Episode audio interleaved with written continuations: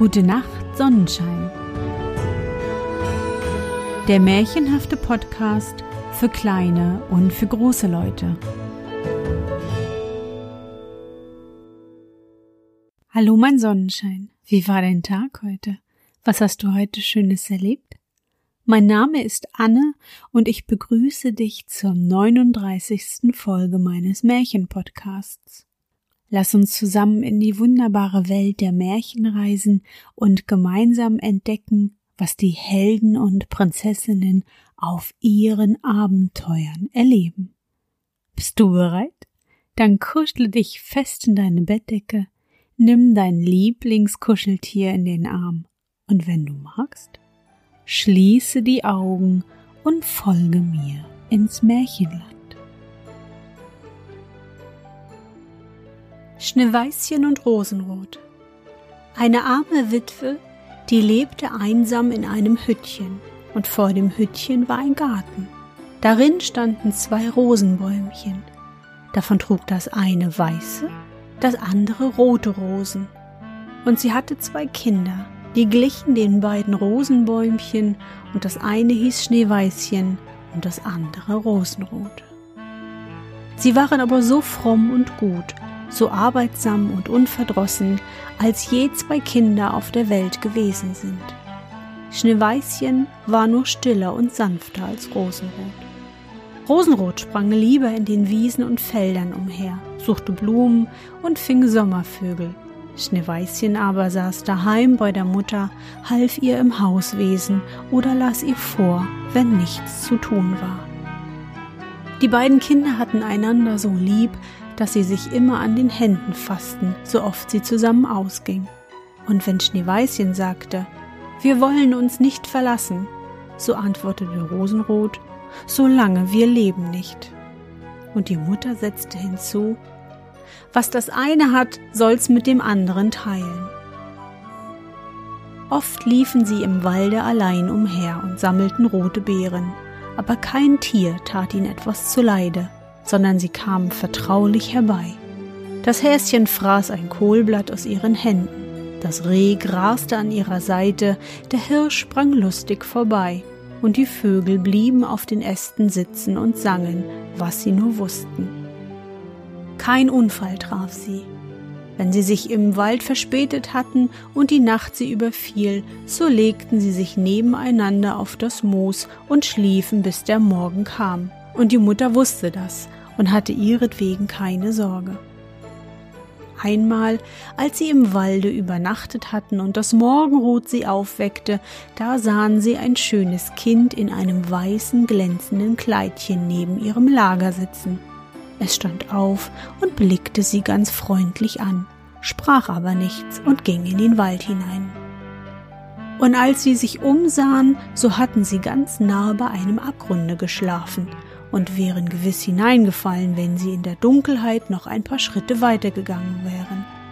Die Mutter aber sagte ihnen, das müsste der Engel gewesen sein, der gute Kinder bewache. Schneeweißchen und Rosenrot hielten das Hüttchen der Mutter so reinlich, dass es eine Freude war, hineinzuschauen. Im Sommer besorgte Rosenrot das Haus und stellte der Mutter jeden Morgen, ehe sie aufwachte, einen Blumenstrauß vors Bett. Darin war von jedem Bäumchen eine Rose.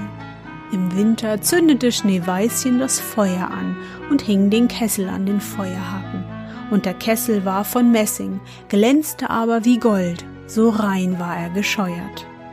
Abends, wenn die Flocken fielen, sagte die Mutter Geh, Schneeweißchen, und schieb den Riegel vor.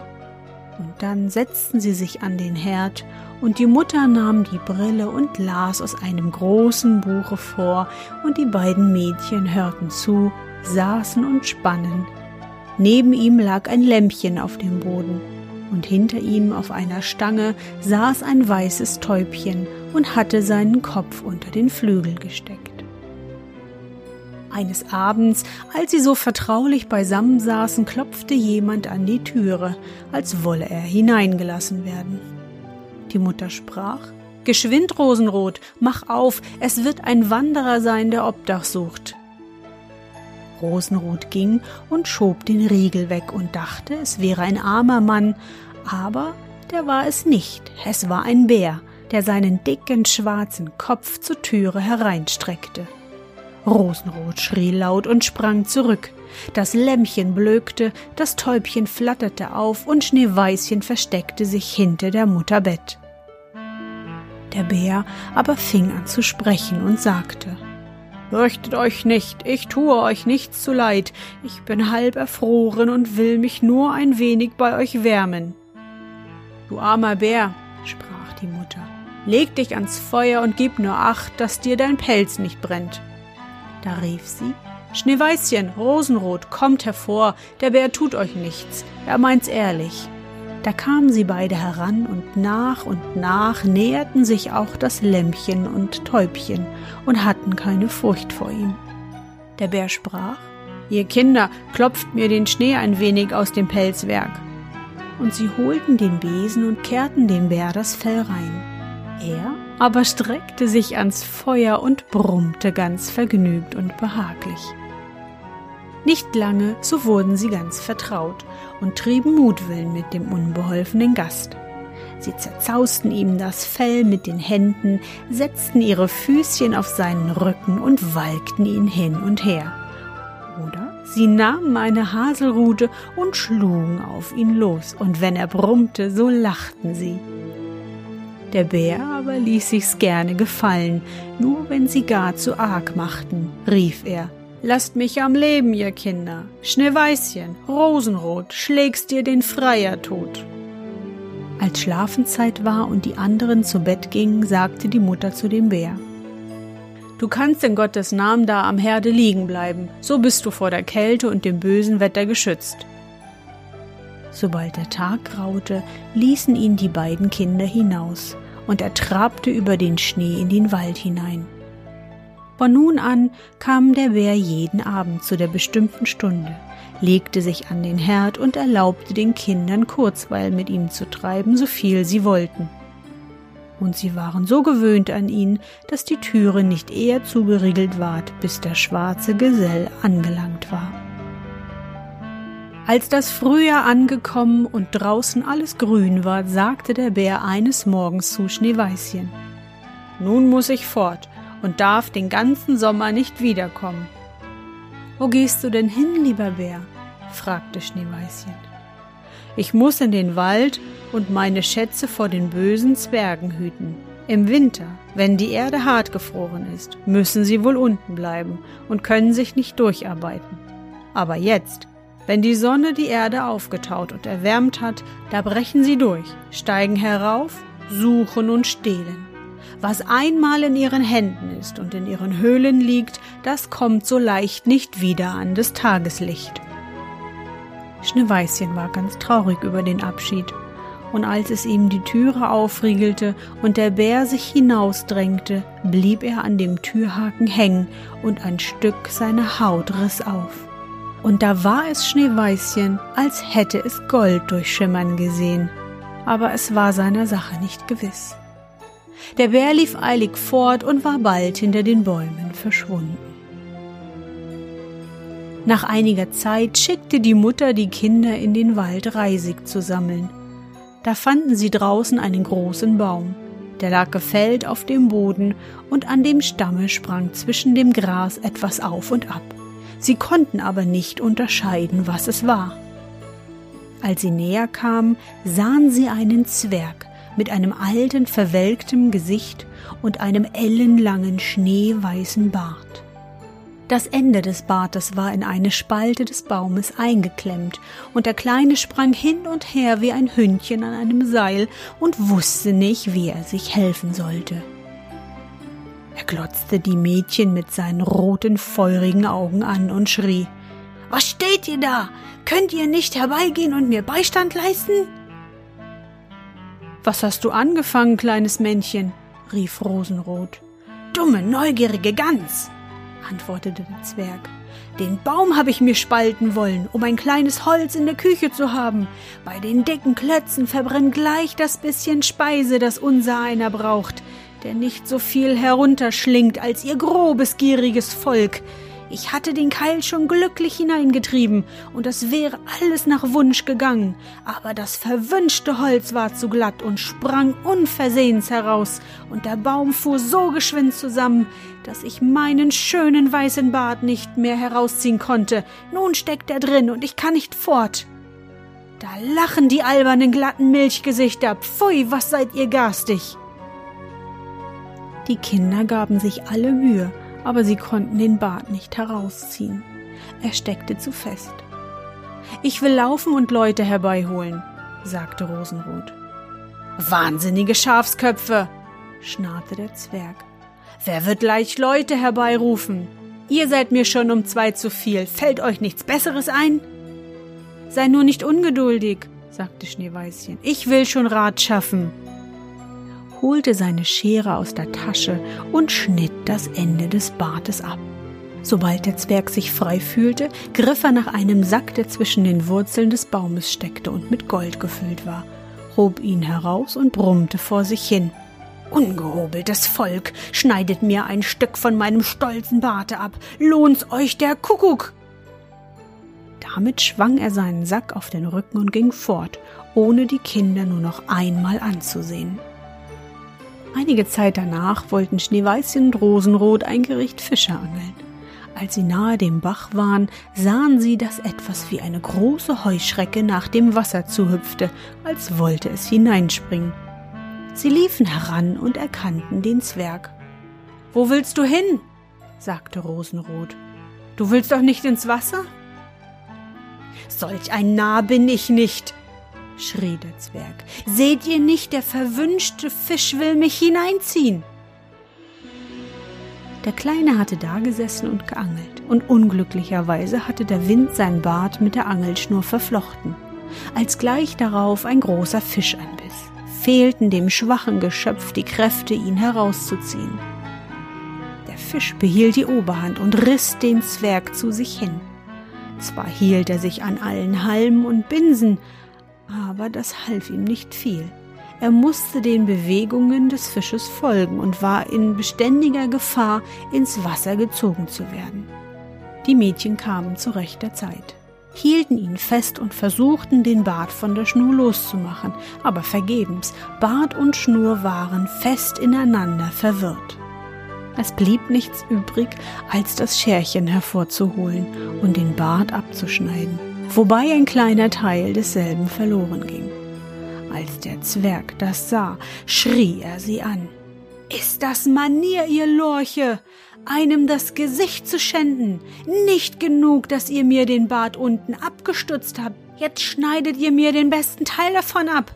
Ich darf mich vor den meinigen gar nicht sehen lassen, dass ihr laufen müsstet und die Schuhsohlen verloren hättet.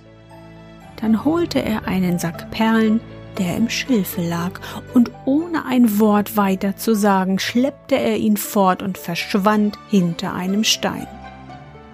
Es trug sich zu, dass bald hernach die Mutter die beiden Mädchen nach der Stadt schickte, Zwirn, Nadeln, Schnüre und Bänder einzukaufen. Der Weg führte sie über eine Heide, auf der hier und da mächtige Felsstücke zerstreut lagen.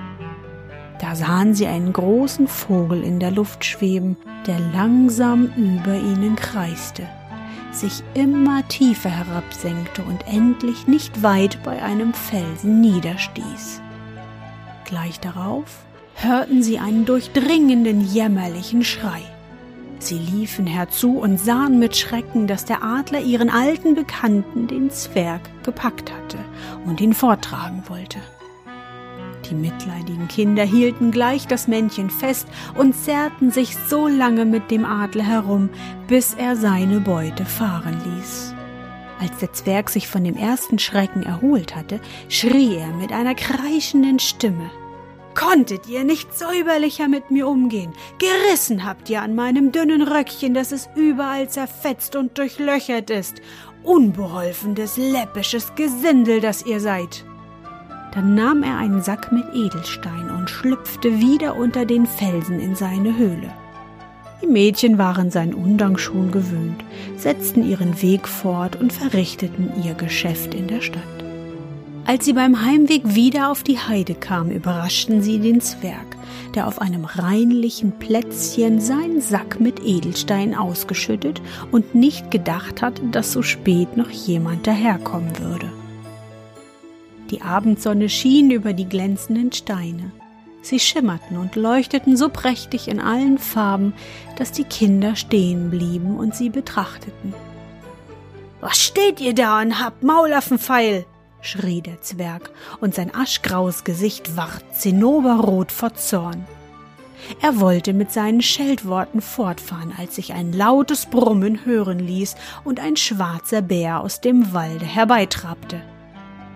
Erschrocken sprang der Zwerg auf, aber er konnte nicht mehr zu seinem Schlupfwinkel gelangen, der Bär war schon in seiner Nähe. Da rief er in Herzensangst Lieber Herr Bär, verschont mich, ich will euch alle meine Schätze geben. Seht, die schönsten Edelsteine, die da liegen. Schenkt mir das Leben. Was habt ihr an mir, kleinem schmächtigen Kerl? Ihr spürt mich nicht zwischen den Zähnen. Da, die beiden gottlosen Mädchen packt, das sind für euch zarte Bissen, fett wie junge Wachteln, die fresst in Gottes Namen. Der Bär kümmerte sich um seine Worte nicht, gab dem boshaften Geschöpf einen einzigen Schlag mit der Tatze, und es regte sich nicht mehr. Die Mädchen waren fortgesprungen, aber der Bär rief ihnen nach. Schneeweißchen und Rosenrot, fürchtet euch nicht, wartet, ich will mit euch gehen. Da erkannten sie seine Stimme und blieben stehen. Und als der Bär bei ihnen war, fiel plötzlich die Bärenhaut ab und er stand da als ein schöner Mann und war ganz in Gold gekleidet. Ich bin eines Königs Sohn, sprach er, und war von dem gottlosen Zwerg, der mir meine Schätze gestohlen hatte, verwünscht, als ein wilder Bär in dem Walde zu laufen, bis ich durch seinen Tod erlöst würde. Jetzt hat er seine wohlverdiente Strafe empfangen. Schneeweißchen ward mit ihm vermählt und Rosenrot mit seinem Bruder und sie teilten die großen Schätze miteinander, die der Zwerg in seiner Höhle zusammengetragen hatte. Die alte Mutter lebte noch lange ruhig und glücklich bei ihren Kindern. Die zwei Rosenbäumchen aber nahmen sie mit, und sie standen vor ihrem Fenster und trugen jedes Jahr die schönsten Rosen, weiß und rot.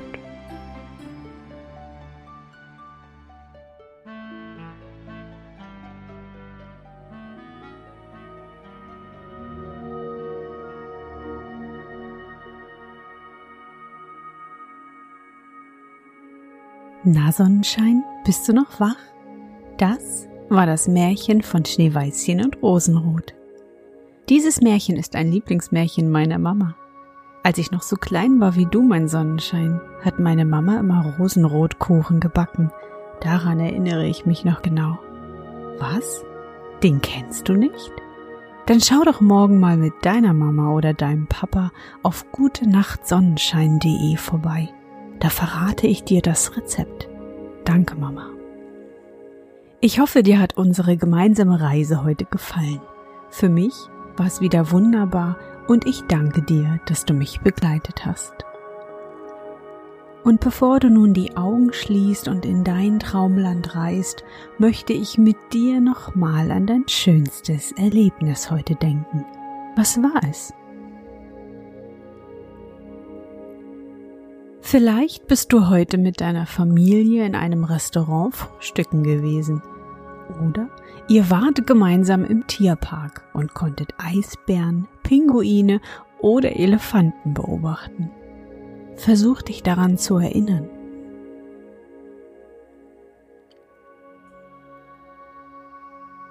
Und? Was war dein schönstes Erlebnis heute und wie fühlst du dich dabei? Mache dir diesen schönen Gedanken wieder bewusst und gib ihm eine schöne bunte Farbe. Wie wäre es heute mit Orange, Himmelblau oder vielleicht Grasgrün? Hm. Und nun, gute Nacht, Sonnenschein. Schlaf gut und träum was Schönes. Wir hören uns bald wieder. Ach übrigens, es ist ja bald Ostern. Da gibt es natürlich wieder eine Überraschung für dich. Freu dich drauf. Und jetzt schlaf schön.